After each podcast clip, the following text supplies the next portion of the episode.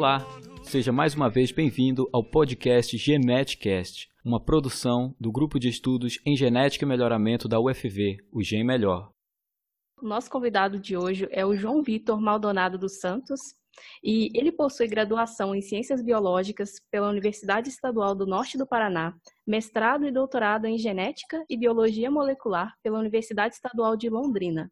Atualmente, ele é melhorista em Genética Molecular na Tropical Melhoramento e Genética, a TMG.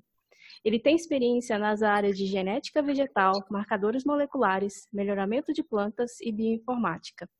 Obrigada por aceitar o nosso convite, João. Boa tarde, Odimar, Poliana e Jaqueline. Primeiramente, eu gostaria de agradecer o convite para participar e fazer parte deste podcast com vocês. Acho uma iniciativa espetacular, é muito bem-vindo, principalmente discutir um pouco de ciência e melhoramento.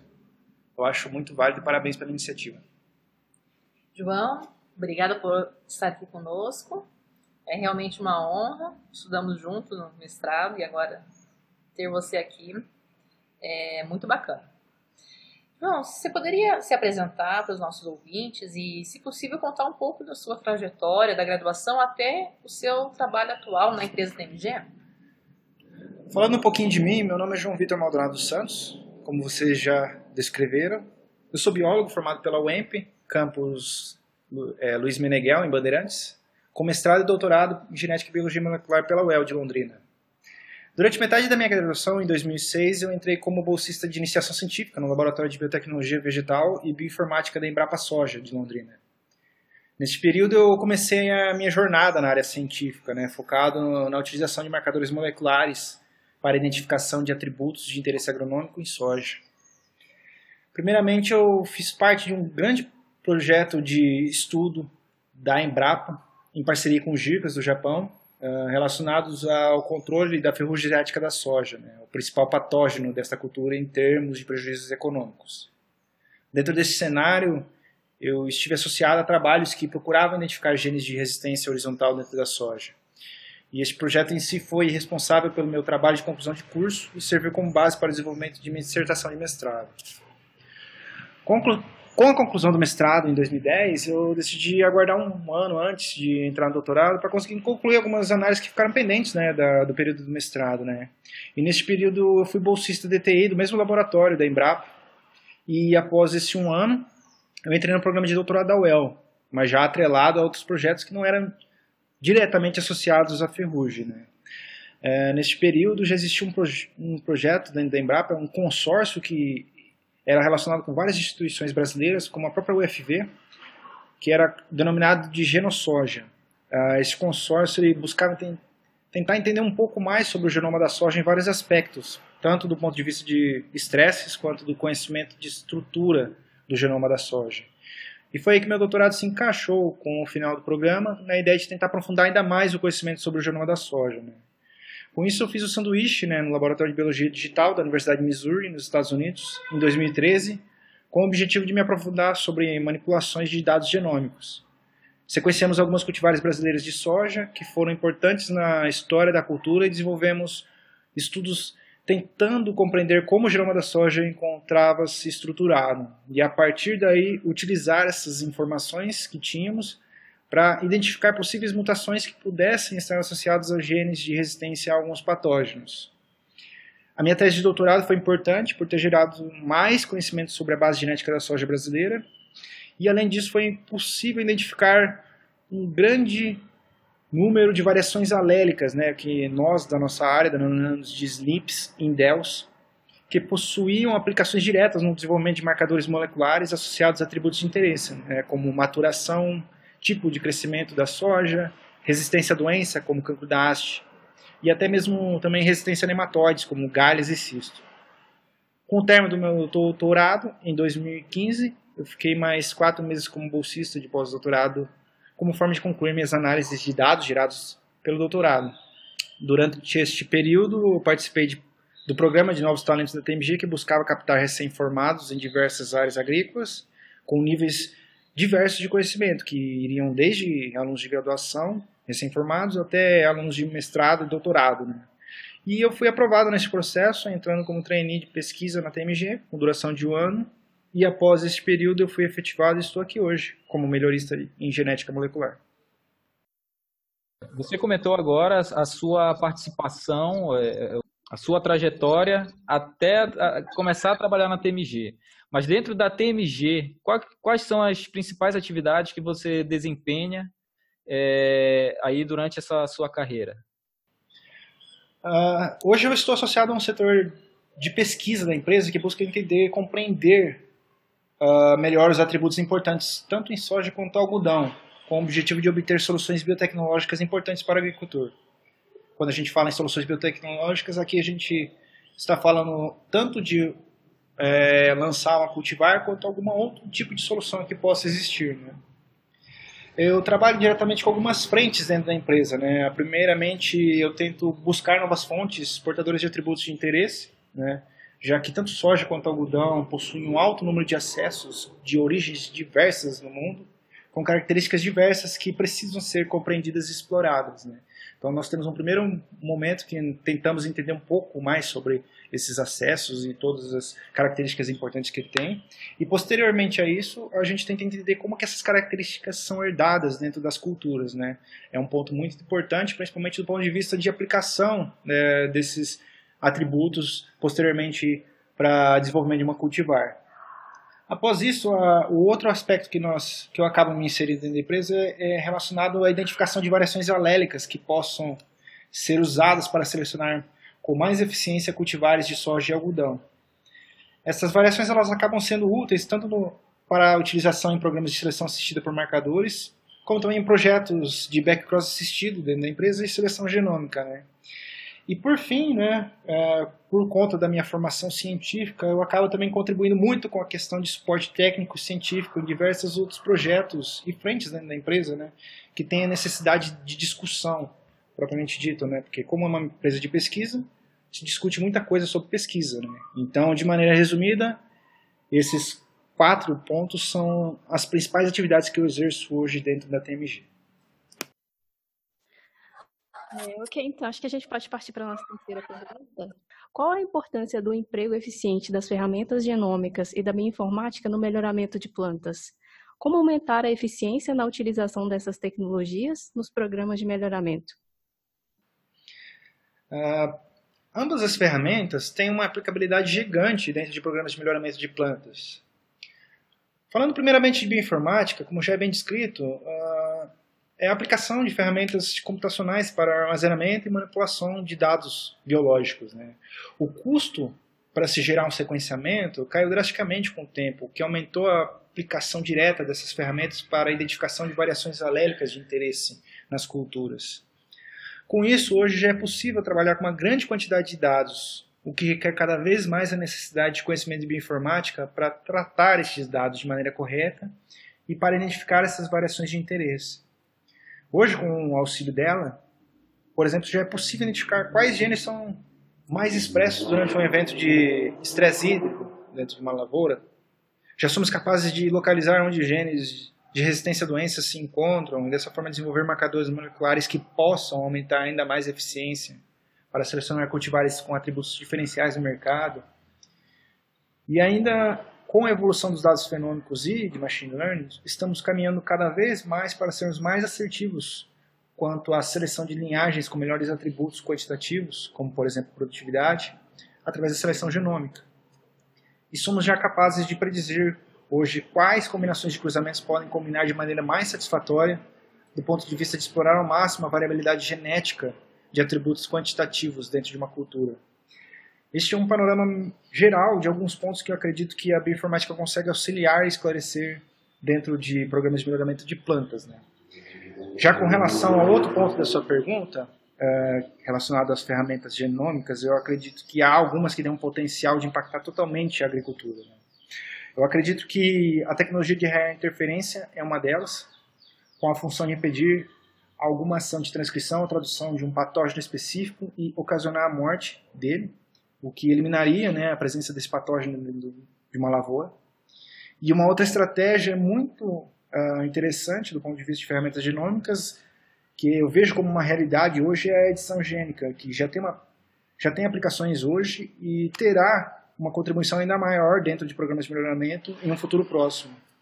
Com o conhecimento cada vez maior sobre genomas, eu acredito que essas ferramentas irão revolucionar a forma que exploramos o melhoramento de plantas hoje. Neste ano de 2020, a Academia Real de Ciências da Suécia laureou as pesquisadoras Jennifer Doudna e Emmanuelle Charpentier com o Prêmio Nobel de Química pelo desenvolvimento da metodologia CRISPR. Qual é o impacto que tem atualmente e no futuro dessa tecnologia nos projetos que vocês desenvolvem dentro da TMG? Bom, ao meu ver, uh, essa tecnologia veio para revolucionar o mundo. Uh, não foi à toa que a nomeação foi mais rápida que o usual, né? Normalmente demora-se um tempo considerável para que uma pesquisadora ou pesquisa especificamente seja premiada com o prêmio Nobel. No ponto de vista agrícola, o principal impacto está associado à redução de tempo e custo para a obtenção de um material do ponto de vista de regulamentação. Hoje gasta-se muito recurso para conseguir aprovar um evento dentro do país e necessita-se de muito tempo para que ela passe por todo o processo de regulamentação e aprovação deste evento, né? E com a utilização da ferramenta, muitos dos casos de edição de genoma será tratado como não transgênico, o que diminuirá os custos e tempo para obter cultivares de, com eventos de interesse dentro dela, né? Então a agricultura será diretamente impactada pelo uso dessa tecnologia e a TMG está dentro deste cenário, né? Com a existência de genomas já sequenciados de soja e algodão, abre-se uma janela muito importante para a identificação de genes alvos e que podem ser modificados por edição de genomas. E isso abre a possibilidade de que as empresas trabalhem com uma gama maior de atributos a serem melhorados, como resistência a doença, ciclo, produtividade, e de discutir parceiros, com parceiros externos que já identificaram genes de interesse associados a estes e a outras características. Né? Então, assim, eu entendo que a médio e longo prazo, essa, esta tecnologia né, será amplamente explorada dentro das principais empresas agrícolas do mundo, que irão se estruturar para a utilização in-house da técnica, seja com a construção de um laboratório de edição genômica ou reaproveitamento de estrutura que ela tem, ou trabalhar com parceiros que tenham uma forte expertise na área. Então, é, João, seria possível você comentar brevemente sobre algum projeto em que você participou do planejamento ou execução na TMG? É, quais seriam as etapas e desafios que você encontrou ao longo do percurso? Claro, a, a TMG tem um know-how muito grande que adquiriu com o tempo relacionado ao desenvolvimento de cultivares de soja e algodão extremamente produtivas e com ótimos atributos para a sanidade. Dentre as tecnologias já lançadas, uma amplamente conhecida é a tecnologia inox, que é a resistência à ferrugem asiática da soja. Né? Trabalhar com esses inúmeros genes de resistência à ferrugem não é uma tarefa simples para qualquer melhorista, já que boa parte das fontes doadoras da resistência elas possuem atributos indesejáveis à soja, como deiscência de vagem, acamamento, cor da semente, ciclo e baixa produtividade. A utilização da seleção assistida por marcadores aos genes de resistência à ferrugem ela acaba sendo vital para aumentar a eficiência no desenvolvimento dessas cultivares que tenham todos os atributos agrícolas desejáveis associados a essa tecnologia. E além disso, ela também garante que novas versões desta tecnologia possam estar disponíveis com empilhamento de mais de um gene em materiais comerciais. E dessa forma é possível ter mais segurança no combate a esta doença extremamente prejudicial à cultura da soja. Mais um exemplo de sucesso é a tecnologia de ampla resistência cisto. Quando eu falo ampla resistência cisto, eu estou me referindo a uma cultivar uh, que possui uma resistência a múltiplas raças do nematóide de cisto da soja. A herança de resistência a cisto envolve vários genes com interações e tipos de heranças diferentes para cada raça de nematóide de cisto. E entender esses mecanismos acaba sendo fundamental para garantir que uma cultivar possa ter tecnologia dentro de seu background. Assim, o desafio está em identificar os genes envolvidos na resistência múltipla cisto, entender como estes atuam e desenvolver ferramentas que orientem na seleção de cultivares com este atributo. O desenvolvimento de cultivares com a tecnologia de ampla resistência cisto acaba sendo possível com a aplicação direta de marcadores, e estes que foram identificados em estudos internos da empresa. E esta ferramenta ela acaba tendo um impacto econômico muito positivo para o agricultor, principalmente pelos dados que nós já obtemos uh, de uso dessa tecnologia com o tempo, né, que mostram que áreas que foram utilizados cultivares que tinham a ampla resistência a cisto, de uma safra para outra, o agricultor teve ganhos de até 32, 32 sacas por alqueire, simplesmente pela utilização de uma cultivar que tinha essa tecnologia. E mudando um pouquinho de cultura, porque a TMG trabalha com soja e algodão também, né? Uh, falando um pouquinho de algodão, a tecnologia RX, né? que ela ocasiona uma maior tolerância à mancha de ramulária. Essa doença ela tem uma importância gigante na cultura, pois que ela acaba causando sérios prejuízos econômicos aos agricultores. Para vocês terem uma noção, há, dados que mostram que a utilização dessa tecnologia pode diminuir em até 50% o número de aplicação de fungicidas no controle da doença. Né? Isso tem um impacto muito grande na cultura, o que aumenta a pressão para o lançamento de cultivares que tenham essa tecnologia inseridas nela. E o desenvolvimento de novas cultivares com essa tecnologia só é possível graças a aplicações de metodologias que conseguem identificar genes de resistência em fontes doadoras e a introgressão destes via seleção assistida por marcadores. Dessa forma, o processo de desenvolvimento de cultivares de algodão com atributos desejáveis e com a tecnologia RX é possível com uma maior eficiência. Né? Então, só para resumir uh, o questionamento de vocês, existem vários desafios que temos que enfrentar no desenvolvimento de, desse tipo de tecnologia, que é trabalhar com materiais que tenham atributos indesejáveis, ter uma grande complexidade de genes associados a essas características, tentar diminuir o tempo e o custo de um programa de melhoramento e aumentar a eficiência na escolha de uma cultivar elite. E para chegar a este ponto, as principais etapas passam por identificar quais são as melhores fontes de resistência a esses importantes atributos, associados à detecção do local onde esses genes se encontram e a aplicação de ferramentas como a seleção assistida ou genômica para garantir que cultivares cada vez mais produtivas e com as melhores tecnologias genéticas sejam lançadas.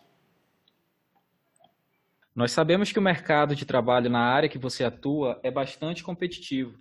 É, poderia comentar um pouco como foi o processo de seleção e qual o diferencial para que se efetivasse a sua contratação na empresa na época que você fez aí esse processo de trainee?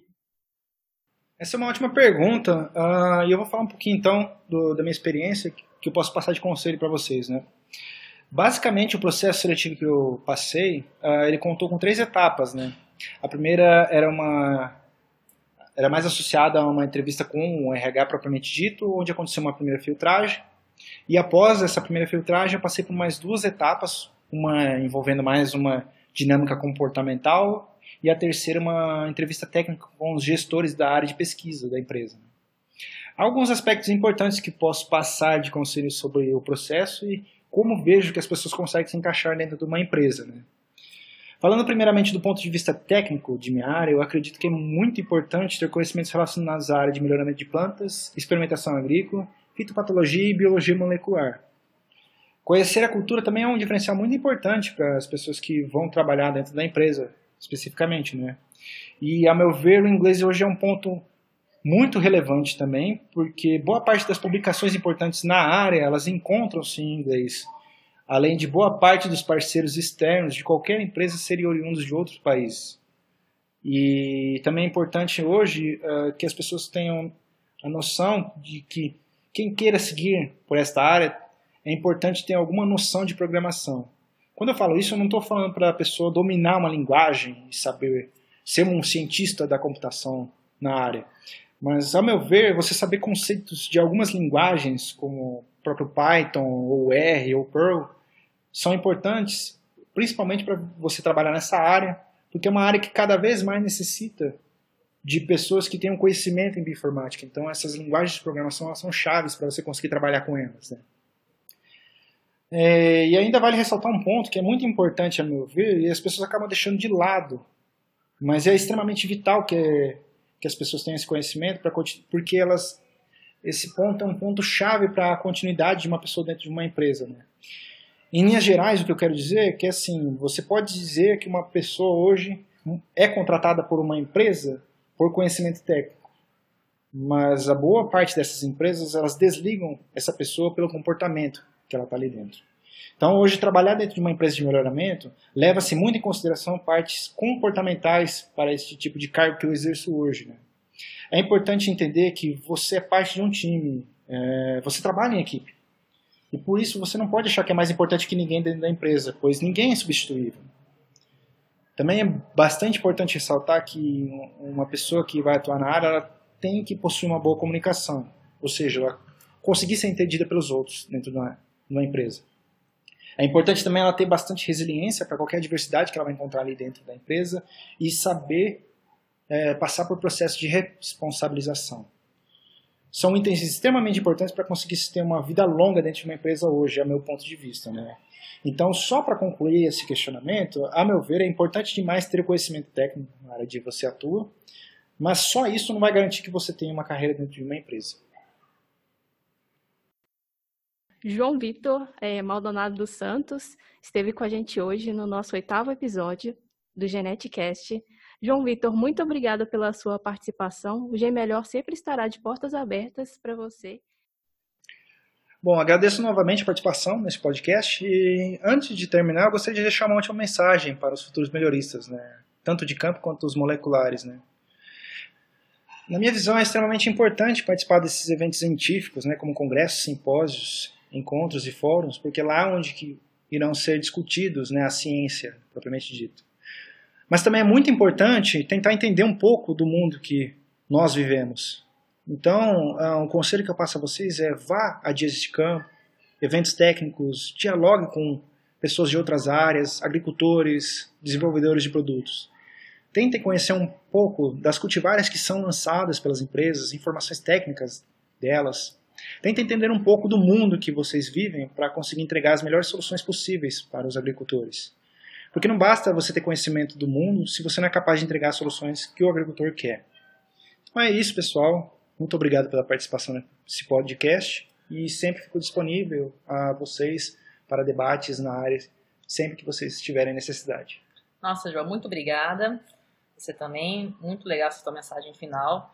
É aquela coisa, né? A gente, além de ser especialista, a gente também precisa ser generalista, né? Conhecer o mundo como um todo. Então, queria agradecer sua disponibilidade de tempo aqui conosco, além de todos os conhecimentos e essas mensagens que você repassou para nós. Muito obrigada. E você, caro ouvinte, gostou? Acompanhe-nos em nossas redes sociais: Facebook, Instagram, LinkedIn e Twitter além do nosso site gmelhor.com.br, para deixar seu comentário, crítica, sugestão e mesmo temas para trazermos em pauta. Em nossas redes sociais e no nosso site, você ainda pode saber mais sobre nossos eventos e sobre novos episódios do Geneticast. Não deixe também de compartilhar e seguir este podcast no Spotify, assim você ficará sabendo quando chegar um episódio novo. Um grande abraço e até mais!